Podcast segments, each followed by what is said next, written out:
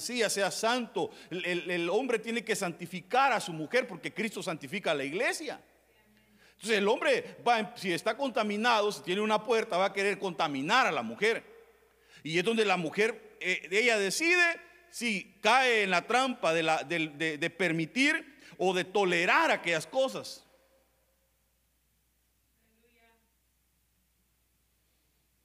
¿Ya está aquí, hermano? Si permite, va a pasar el límite el hombre. Y si lo pasa, va a adquirir un derecho. Entonces, ya después, cuando se permite un derecho al diablo, el diablo ya no pregunta, ya tiene el derecho y solo te ordena, se vuelve una ley.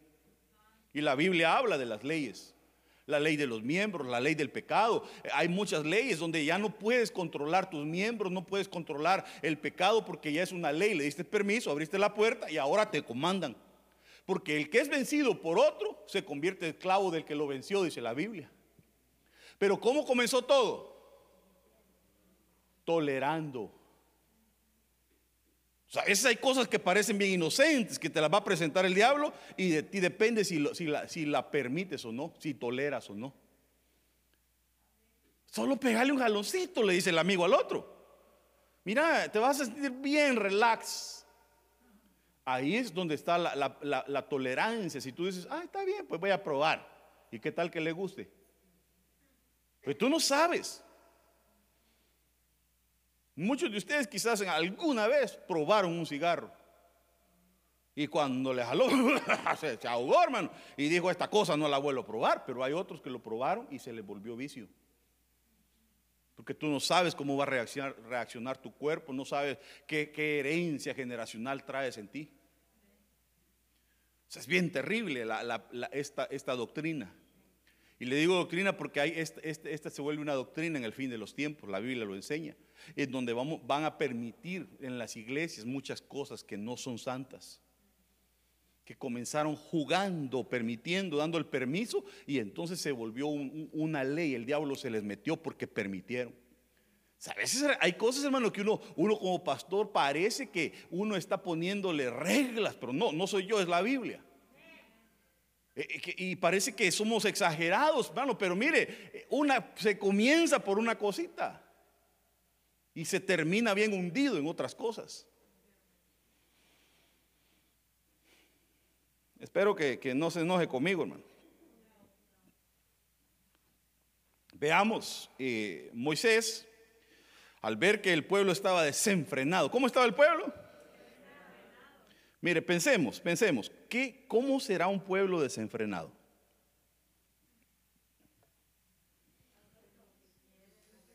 Desenfrenado.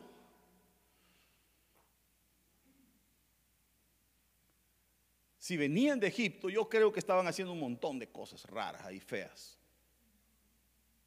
Estos estaban desenfrenados, dice la Biblia. Ya, dijeron este becerro es nuestro Dios y se volvieron. Y, y, pero mire el problema cuál fue.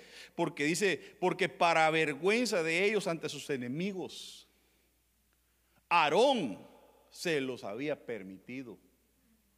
Y Aarón era el sacerdote, era el líder encargado mientras Moisés estaba buscando al Señor. Imagínense qué triste, Aarón eh, eh, encargado, pero Moisés buscando la presencia de Dios en el monte y Dios hablando con él. Y en el monte habían truenos y la presencia de Dios y, Dios hablándole a Moisés y diciéndole, te voy a dar unas tablas y una ley. Y hermano, y estaba en la gloria de Dios, mientras que el pueblo estaba desenfrenado. Y el líder que estaba encargado estaba permitiéndoles hacer las cosas. Imagínense qué día es hoy. 31 de octubre. Imagínense que si hoy yo estuviera en otro lado predicando y le digo a, un hermano, mire hermano, usted se queda encargado de la iglesia hoy. Y eh, eh, le digo el día de ayer eso, y imagínense que el día de hoy aparece el hermano con un montón de adornos de Halloween como encargado él. Calabazas ahí enfrente y, hermanos les habla en la noche, vengan todos de anaranjado con negro. Le aseguro que muchos se ponen contentos. Y dicen, qué calidad este hermano, a este tienen que dejarlo más seguido. Eso es más o menos lo que le pasó. Que Moisés se va a buscar la presencia de Dios porque Dios iba a hablar con él para darle los, reglamentos y el otro le empieza con, una doctrina a, a permitirles cosas que no estaban bien. La idolatría, el desenfreno, hermano, todo eso no le agrada a Dios. Entonces permitió, abrieron una puerta. Ah, y pero dice que fue para vergüenza de ellos. Mire lo que dice esta versión. Y viendo Moisés que el pueblo estaba desnudo. Entonces, el permitirle a la persona es desnudarlo. Desnudarlo es. ¿Y qué pasa? Dice, e, el pueblo está desnudo para que Aarón lo porque Aarón lo había desnudado para vergüenza. Porque ¿qué pasa cuando usted se siente desnudo? Si usted está ahí en un lugar cambiándose y de repente abren la puerta, ¿usted qué hace? ¡Ah! Grita. Porque la desnudez da vergüenza. Cuando el hombre se vio desnudo, le dio vergüenza y buscó como taparse. Entonces, el permitir cosas, eso es desnudar. Si un padre le dice a su hijo, está bien, hijo, tú tienes que probar de todo en la vida, le estás permitiendo, lo estás desnudando. Tu trabajo como padre es estorbarle el pecado a tu hijo, aunque, aunque se enoje contigo. Pero un día vas a sentir la satisfacción de que tú lo estorbaste y si él lo hace es problema de él ya. Pero no lo hace, porque un día un muchacho le dijo a la mamá, bueno, ¿y tú por qué no eres normal como mi, la mamá de mis amigos? Le dijo. Porque mira, mis amigos fuman con su mamá marihuana. Y eh, tú no eres normal, le digo. O sea, ¿a qué nivel llegan esos papás de, permitir? La, permisión, esa eh, no los están desnudando, hermanos. Cualquier cosa que hagas que, tú sabes que no está bien. Por ejemplo, un niño no puede tener un celular con un Facebook si no tiene 13 años, porque Facebook dice que a los 13 años supuestamente puede tener Facebook ya. ¿Qué está haciendo un niño de 9 años con su Facebook y su perfil ya? Le estás permitiendo cosas, lo estás desnudando. Tu trabajo es cubrirlo, no desnudarlo. Entonces Aarón los desnudó para vergüenza de ellos. Y, peor, un niño que va a saber cómo protegerse. Eh, del otro lado le puede estar escribiendo un, pedófilo con una foto de una niña. Si tú no sabes quién está al otro lado, hablándole, escribiéndole, mira, ahora encontrémonos y cuando vaya a ese lugar se lo van a llevar para matarlo, para vender los órganos, para violarlo. Usted no sabe. Por permitirle lo puedes matar. Lo desnudaste. Claro, yo soy bien exagerado, pues. Usted como papá es el que sabe cómo llevar a sus hijos. ¿Verdad? Moisés se dio cuenta de que los israelitas no tenían quien los dirigiera. También cuando alguien no se deja dirigir o alguien no lo dirigen, está desnudo. Pues Aarón no había sabido controlarlos. O sea que también a la gente hay que saberla controlar, hermano.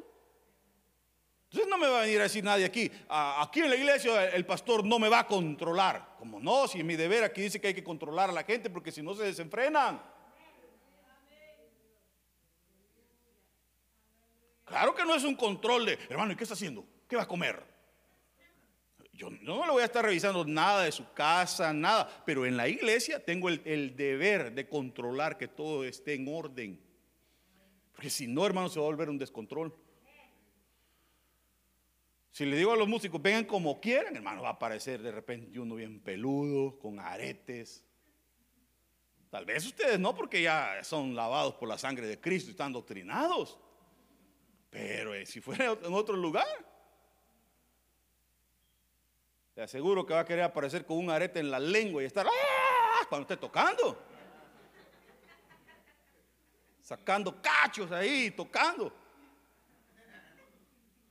Es capaz. Por ejemplo, a mí me contó el hermano Noé, perdón que voy a decir esto, ah, pero él cuando estaba joven, él era rockero. Con pelo largo. Bueno, que alguien que los conoce a ellos, que yo conocí de allá, de su tierra, sin querer, me contó que le decían los roqueritos. Y es de apellido Roque. Ah,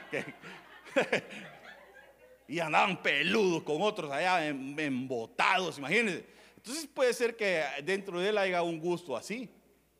Y que yo le diga al hermano, hermano, venga como quiera de ahora en adelante. Híjole. De repente vemos que el pelo le empieza a crecer, a crecer, a crecer. No, yo sé que el Señor ya lo cambió y todo. ¿ah? Mire, bien bonito se ven vestidos con su uniforme y todo. Es un ejemplo, ¿ah? perdón que lo tomé de ejemplo, pero necesitaba un ejemplo. Y me pareció buen ejemplo.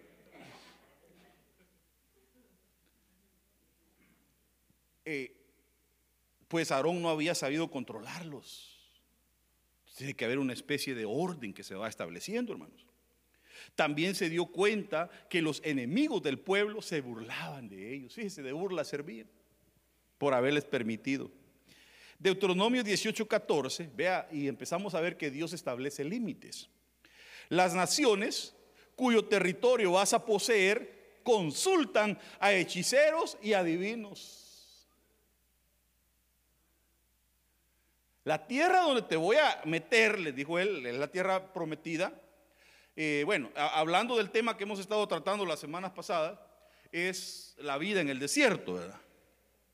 En el desierto es tierra fértil para las quejas, para la murmuración, lo vimos, eh, para el estrés, para, y, también para, eh, en el desierto todo es gratis.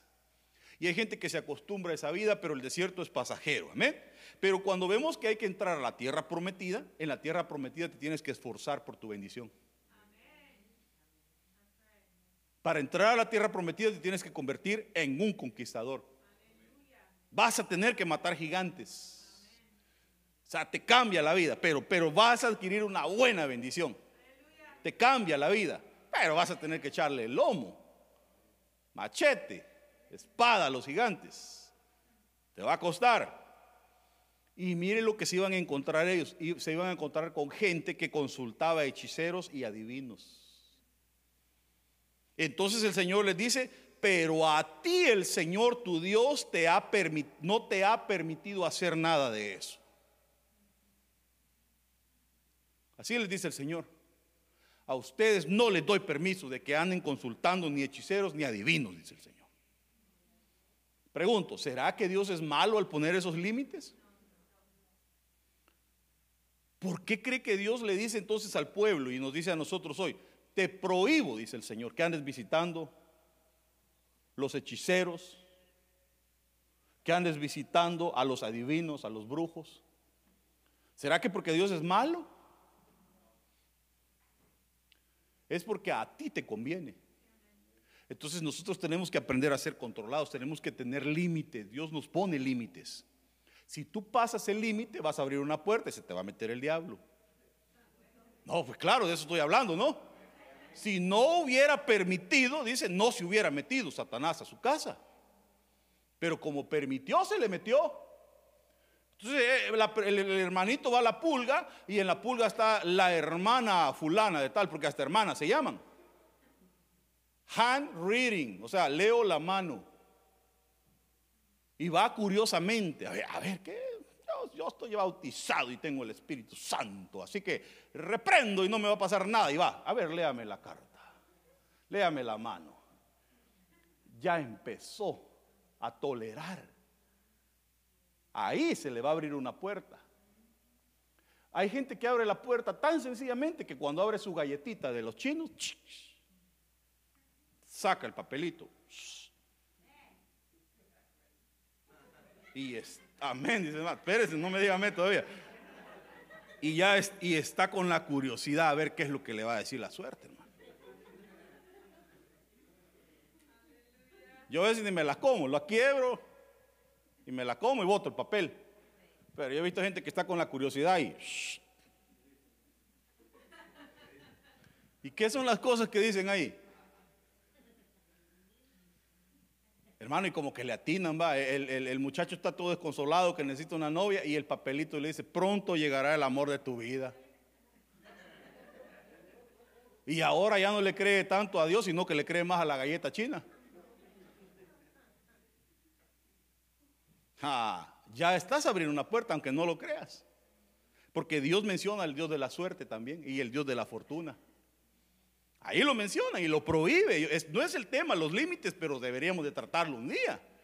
Pero Dios prohíbe eh, estar con el Dios de la fortuna, por ejemplo. Y entonces la galletita china, haciéndole propaganda yo a los chinos o matándoles el negocio, ¿va? Hasta los números de la suerte le da. Y la gente a veces hasta los, anota, hermano, y se va a comprar su número de loto. 800 millones acumulados y saca el papelito de los chinos y me da estos números. Y se lo gana, hermano. Pero le creyó. Empiezan a abrir la puerta. Está el hermano ahí viendo la tele y de repente, bueno, que ya nadie ve tele, solo Netflix, va. Y Disney y no sé qué más. ¿Y por qué no dice amén ahora sí? Ay, ya tiene miedo. Eh, y entonces, pero yo me acuerdo que antes cuando se veía tele, y de repente, hermano, salía un, una persona ahí que no se sabía si era hombre o mujer. Así güero con un vestidote y no sé si era hombre o mujer. Pero era hombre porque se llamaba Walter. Ah, se murió. Y la gente dice que en paz descanse. Dice, a saber si aceptó a Cristo. ¿va? Si no lo aceptó, está en el infierno. Entonces, y salía el, don ese.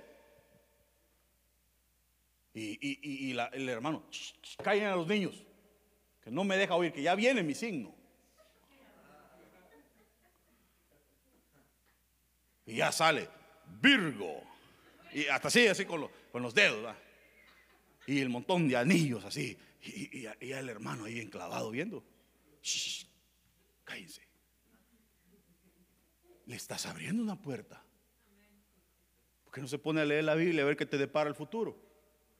Porque la Biblia dice, planes de bien tengo para vosotros, y no de calamidad, dice, para darlo el bien que te... ¿Por qué no lee la Biblia? Y el otro ahí, hermano, en la iglesia ni el nombre le hemos cambiado a nada y él le cambia nombre. Virgo, ya no te llamarás Virgo, te llamarás Pepino. Tu color de la suerte es el rojo. Prende unas velas tal color. Volteate el calzoncillo al revés. Hermano, y, la gente haciéndole y capaz que lo va a hacer, hermano. No, porque solo cosas así se acaban. Y una vez me quedé asustado, hermano. Estaba viendo la tele y como a las 12 de la noche apareció un tipo barbudo así. Dice: Somos los hermanos de Cipar. Dijo.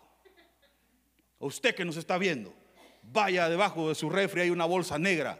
Sáquela, no la abra, tráigala. Nosotros haremos un, un contra, eh, que no sé qué. Y traiga su tarjeta de crédito, decía de una vez, hermano. Y de casualidad, hermano, usted amontona las bolsas plásticas del mercado ahí y se le había caído una. Y la va hallando, hermano. Y la agarra y ahí va para donde el maestro. Son charlatanes.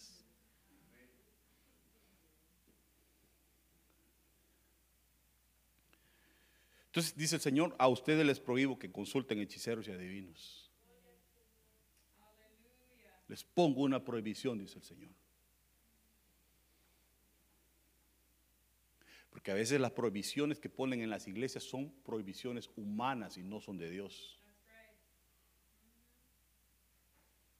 Y no me va a creer que hay gente que se sujeta a esas prohibiciones. Y ahí sí, pero si uno le dice, mire, no consulte hechicero y adivino, ah, está loco el pastor. Allá le dicen, usar oro es malo. amén, amén. El oro es del diablo, pastor. No, si el oro, el oro, compre oro, tal vez ahorran su dinero, ahí el oro nunca se devalúa. Porque el Bitcoin puede bajar de precio, como puede subir. Pero el oro, ¿por qué cree que hace un tiempo estaban va de comprar oro? Hasta salía uno que se llamaba bendito, oro, oro, oro. Y estaba la gente mandando el oro bien barato, hermano. Y aquellos, mire, colectando, porque es un metal que no se, no se destruye, no se devalúa. Puede tener un buen ahorro. Pero entonces, ¿por qué va a andar entonces creyendo en otras cosas? Si le ponen límites, eh, pero que sean eh, bajo la Biblia, bajo el, eh, trazados con la Biblia, no humanos. Porque cuando lo pone el hombre, imaginación del hombre, eso se llama religión. ¿Quién les dijo? Porque hay iglesias que dicen que una mujer se suba en bicicleta es pecado, dice. Aunque usted no lo crea, hermano. ¿De dónde lo sacaron? Son, son cuestiones humanas, no bíblicas. No leen la Biblia. No la leen. Usted quiere saber la verdad, lea la Biblia. Eso sí veo yo que lo prohíbe el Señor, consultar hechiceros y adivinos. Por eso es que cuando Saúl fue y la mujer aquella pitonisa lo vio, dijo, ay Dios mío, si este es un hombre de Dios, a mí aquí me va a ir mal. Y fue escondido porque él sabía que era prohibido hacerlo, pero fue a hacerlo. Entonces, ¿qué pasaba? ¿Por qué prohibió? Porque fíjese que era posible que un pueblo tan bendecido como lo era Israel, y con las instituciones divinas que siempre estuvieran en peligro eh, eh, de, convertirse, en, eh, que, de convertir en que los que ellos iban a conquistar se volvieran sus maestros. O sea, ellos eran tan prestos para eso, que ellos llegaban a un lugar y rápido aprendían las costumbres de aquellos pueblos. Y hay que tener cuidado con eso, hermano. Hay gente que viene a Estados Unidos y como aquí le ofrecen droga, le ofrecen tantas cosas, rapidito se pierden, hermano. Porque vinieron a aprender las costumbres de los pueblos, pero el Señor dice, no aprendas las costumbres de los pueblos. Por eso es que el Señor le tuvo que decir a un profeta, conviértanse ellos a ti y tú no te conviertas a ellos. Entonces hay gente que es cristiana, pero lo convierte en los otros.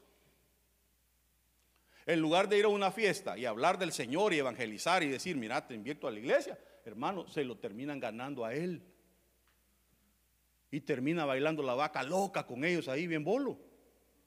Se lo ganaron. Y después, como dice que para vergüenza de él se desnudan, dice, ¿sabe qué? Después se burlan de él. Mira, no que era cristiano, pues. Hasta de hecho lo hacen, mira, tomate una, mira, no es pecado. Y hasta el otro con el teléfono, listo, hermano para grabarlo.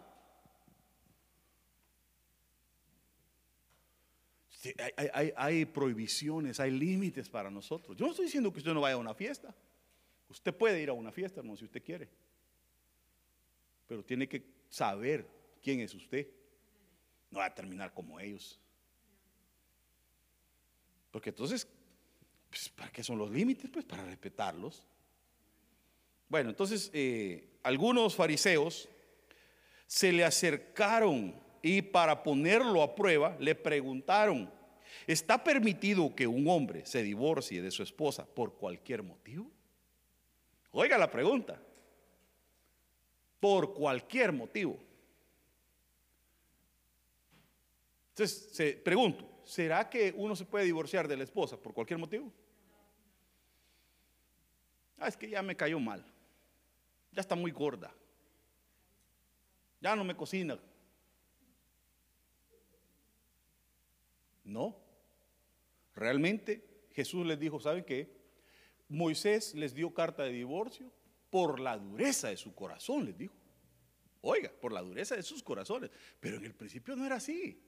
Como quien dice, en el principio el, el matrimonio era un pacto que era para toda la vida, les está diciendo. Pero entonces, ¿qué pasa? Aproximadamente un 59% de las parejas que se casan se divorcian una encuesta. Qué terrible. ¿Y por qué se divorcia? Por cualquier cosa. Por pleitos, ya se quieren divorciar. Hay gente que no se divorcia, pero ya está mencionando la palabra divorcio. Cuando se pelean, ya, dicen, me voy a divorciar, dicen, y ya amenaza. Hay prohibiciones, hermano, para el matrimonio. Te casaste, hiciste un pacto, cúmplelo. Por eso es que antes de casarse, piénsela. Y si ya se casó, ya no ande pensando. No, de verdad. Cuando antes de casarte, cuando lo tenías que pensar. O ya te casaste, ya para qué va a estar pensando. Ay, si me divorciar. No, no, ya no, ya no puedes pensar. Aguante. Échele ganas. Mejor vea cómo hace que el, amor florezca y que aquello sea divino, bonito, vivir en un Edén, no en un infierno. Haz de tu casa un Edén, donde puedas disfrutar con tus hijos, con tu perro, con tu gato, con tu mujer, las cosas que tienes, disfrutar. Que se vuelva un Edén, que llegues a tu casa y te dé felicidad llegar, pero no un infierno. Porque si no, de todas maneras, no te puedes divorciar y vas a vivir en un infierno toda tu vida.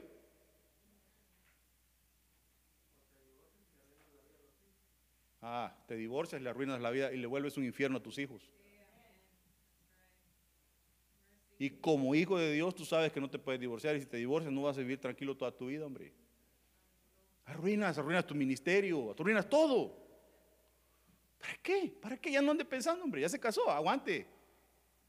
Que mi mujer es celosa. Pues ora al Señor que le quite esos celos. Que enchamuquela. Porque a veces es un demonio, es un espíritu, dice la Biblia, el espíritu de celos. Ore por ella. En la noche cuando está dormida, Señor, en el nombre de Jesús, échele aceite, aunque sea más sola, pero échele. En el nombre de Jesús, dígales, te vas, espíritu de celos. Aunque amanezca la señora toda llena de aceite ahí en la mañana. tenga fe. No le queda otra opción. Hasta parece que es mañana de matrimonio. No, no, sigamos. Mateo 22, 17. Danos tu opinión, le dijeron. ¿Está permitido pagar impuestos al César o no? uno tiene, tiene que tener límites. Si tú tienes que pagar tus taxes, los tienes que pagar. Es una ley.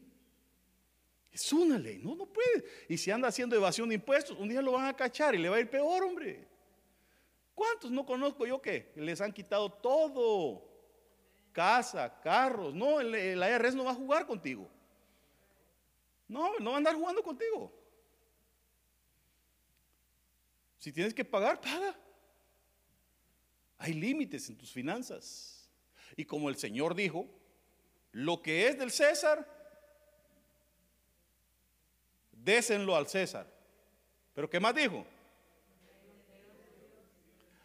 Ah, entonces, ¿qué está diciendo ahí? Está diciendo que si lo del César es un tributo, lo de Dios también es un tributo.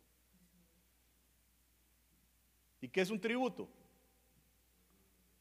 algo que se volvió una ley que la implantaron en California es el 9.75, si no me equivoco, o el 10. 9.75. 10.75 de taxes. 9.75 sabía yo que eran. Ya subió. Y cuando usted va a comprar ahí a la tienda, Usted dice, ¿sabe qué? Me da un traje azul de Armani ahí. Quiero el que ese quiero, el que vale 1200. Un Hugo Boss. I take that le dice usted, ¿va? Y, cuando va al cajero y se lo están, ¿quiere, you, you want a bag? Se lo envuelven y todo. Sí, sí, please. Yes. Se lo envuelven y todo. Y cuando le cobran, el traje valía 1200, pero a usted le cobran 1300 y feria. Y usted se pone enojado. Y usted le dice, ¿y por qué me está cobrando extra si ahí decía 1200? No, no, no, no, no. Porque la ley dice que tienen que cobrar taxes. Taxes, le iba a decir yo. Taxes, porque es un tributo, porque es una ley que la impusieron. Te los van a cobrar a ti, se los van a cobrar al negocio y al final le cae, es dueño el tío San. Y supuestamente ellos los usan para arreglar carreteras, para hacer hospitales, para todo lo que se ocupa. Ah, ese es business de ellos. ¿Los pagaste o no? Pues el Señor dice, lo que es del César es del César, lo que es de Dios es de Dios. Entonces, ¿por qué brinca la gente a veces y dice, no, el diezmo ya no es de este tiempo, el diezmo era para el tiempo de Israel, ni siquiera lee la Biblia? Porque el diezmo no se estableció en el tiempo de Israel. Se volvió una ley, sí, pero ¿por qué Abraham diezmó si no existía Moisés? Dígame, ¿no será que el diezmo es eterno? Porque se lo dieron a Melquisedec, que es el rey de Salem, que es un rey eterno, que sus días no tienen entrada ni salida, es de la eternidad. ¿Y por qué se lo dio a Abraham? ¿Y por qué se lo recibió, digo yo? Si Hebreo dice que Melquisedec era Jesús. Y entonces, ¿por qué Jesús dijo, lo que es del César es del César y lo que es de Dios es de Dios? ¿Acaso no estaba diciendo, lo del César es un tributo, lo de Dios también es un tributo, lo tienes que pagar, dijo él? Estableció un límite. Entonces hay gente que está violando el límite y entonces se le mete el diablo porque abrió una puerta, porque permitió. Y algunos estarán en su mente, sí, lo que pasa es que el pastor está interesado en el dinero. Estoy interesado en que Dios te bendiga. En que, en que ese diezmo sea, el, tu tributo a Dios sea tu cerco que te protege del diablo. Porque si permites, entonces el diablo tiene derecho sobre tu vida. Por eso Dios dice, voy a abrirle las ventanas de los cielos, pero pruébenme primero en los diezmos y en las ofrendas. Entonces te empieza a abrir ventanas el Señor y te empieza a sacar cosas, porque las ventanas no solo son para que entre, sino para que salga también. Entonces te empiezan a sacar. Empiezas a ser liberado de cosas que habías permitido. Hay gente que está bien enchamucada. Jezabel se les ha metido porque no diezman, aunque no lo crea. Por eso es que a Jezabel la tiraron por una ventana. Dios te va a abrir ventanas para liberarte, para sacarte cosas. Pero cuando tú entiendas tus límites. Hay gente que no le basta el 90%, hermano.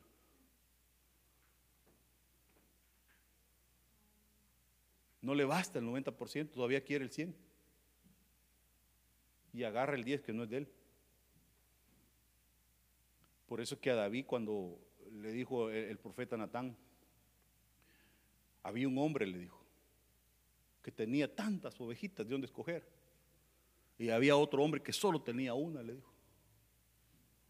Y este hombre, le dijo, teniendo tantas, no quiso matar ni una de esas, sino que fue a aquel hombre que solo tenía una, que la miraba como su hija, le dijo, se fue y se la quitó, le dijo. Y se enojó David, hermano. ¿Quién es ese? Hay que matarlo. Ese tiene que pagar, dijo David. Y el profeta le dijo, ese eres tú, le dijo.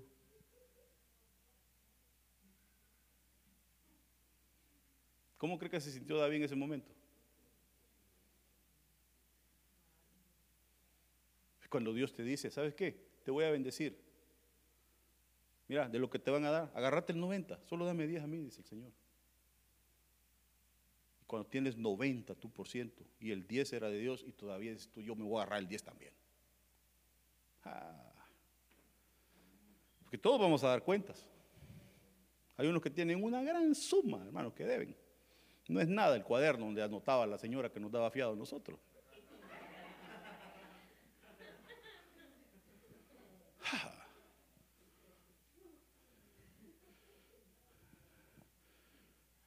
Por eso los judíos le dijeron al que había sido sanado, hoy es sábado, no te está permitido cargar tu camilla.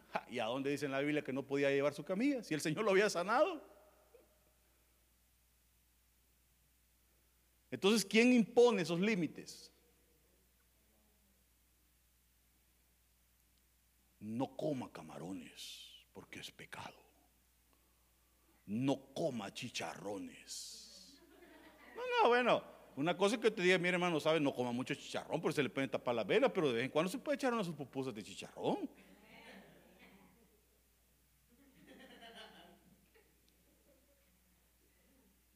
Pero que te digan, comer chancho es pecado. Hermano, y el, hermano cuando ve los chanchos suspira. Y le, y le implantan la prohibición. Entonces, cuando ve el chancho se hace loco, hermano. ¿Por qué te van a decir que es pecado? No, es que en el Antiguo Testamento, ah, pero y en el Nuevo Testamento no dice Pablo, pues, cuando ustedes vayan a la tienda, dice, si no le habla usted, vayan y pidan carne sin andar preguntando, dice.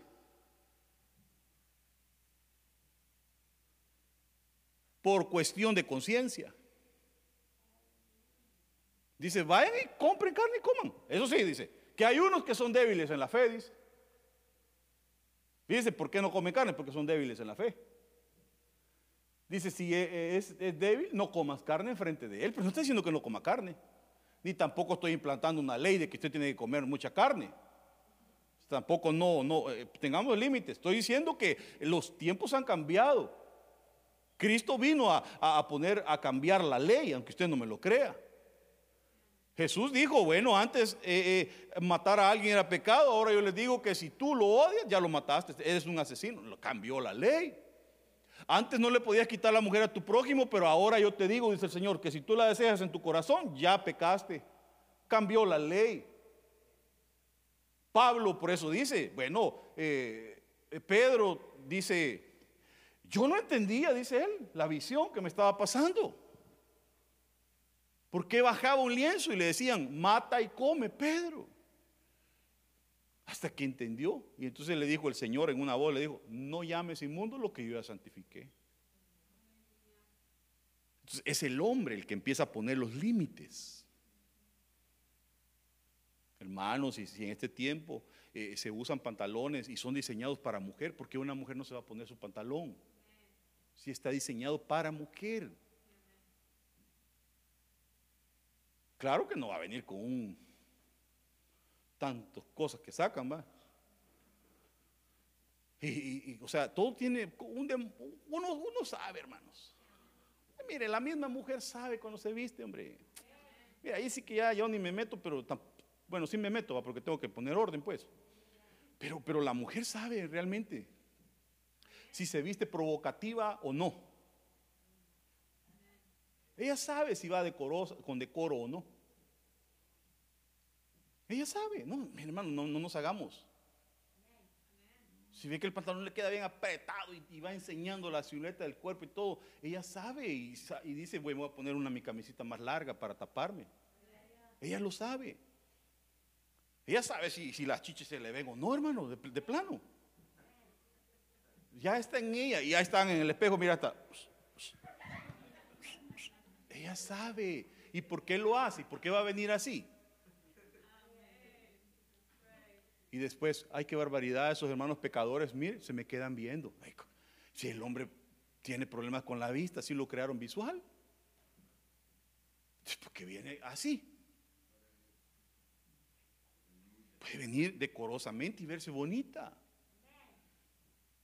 ¿O no? Imagínense una, una, servidora o la de la alabanza cubana con sus trajes bonitos. Se ven bien, bien preciosas. Este, hay un balance, pero los límites realmente los pone el hombre. El hombre los pone. Entonces que los hombres no se pongan pantalón ni nada y que se pongan túnica como antes. Sí, porque si tiene que ser como antes, que, vengan todos en vestidos. A ver cómo es a ver el hermano todo flaco, ni chamorro tiene, y, con, y con túnica, va a parecer fantasma ahí, hermanos.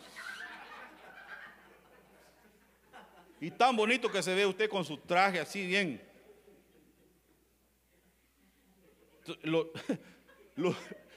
usted me hace reír a mí.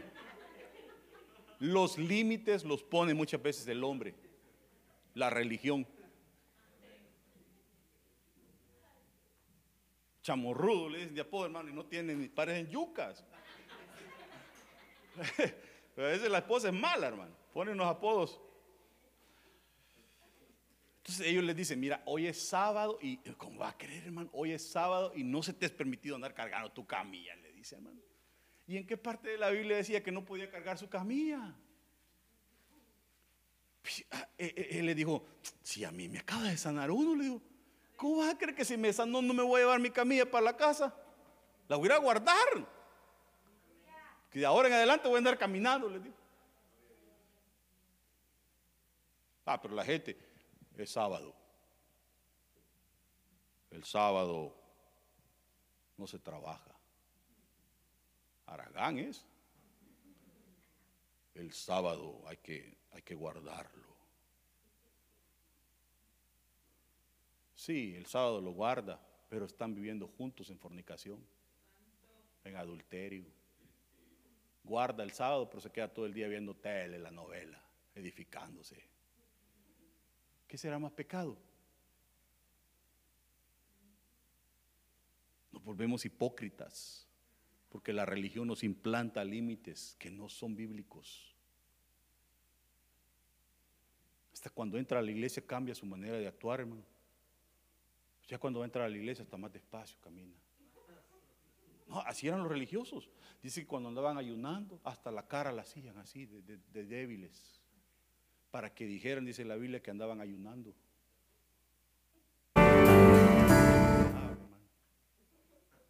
Por eso cuando tú ayunes, dice, lávate la cara y no des a entender que estás ayunando. Hay gente que está ayunando, ay pastor.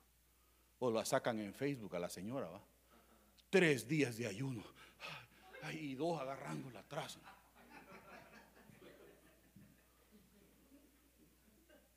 Si vas a ayunar, hazlo, pero para el Señor, no para lucirte. En una iglesia se paraban dos a hacer competencia fuera de la iglesia. Fíjese, tres días de ayuno, decía uno. Y el otro también tres días. Y ahí estaban los dos compitiendo a ver quién aguantaba más, hermano. Cuatro días de ayuno, decía uno. Y el otro también. Cuatro también, amén.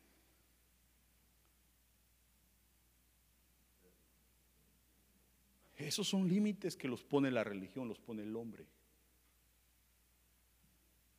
Que el Señor nos ayude, hermanos. Y hoy que todos salieron atrás y no sé si porque ya tengo que terminar o, o porque está bueno el tema o... Jole, así como que van a salir corriendo a agarrarme y llevarme.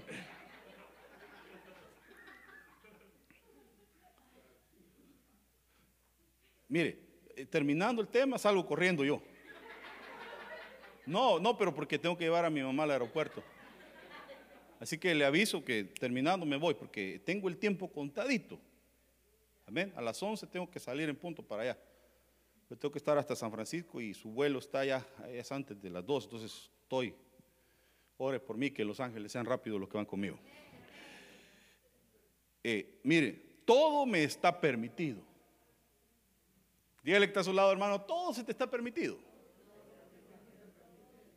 Eso sí, no todo es para bien. Tú puedes hacer lo que quieras, tú puedes fumar, si quieres fumar, fuma, pero te va a dar cáncer. Un día. Sea, se te está permitido si tú quieres. Eso sí, adentro de la iglesia no voy a fumar. Te quiere allá afuera, arréglese con Dios. Yo le aconsejaría, no lo haga. Hay cosas que se te pueden permitir, pero que no están bien para ti. Amén. Todo me está permitido, dice otra vez. Pero oiga lo que dice. Pero no me dejaré que nada me domine. Se te permite, pero si algo te domina, se te vuelve un vicio o se vuelve una ley en tu vida, ya no está bien. Te esclavizó.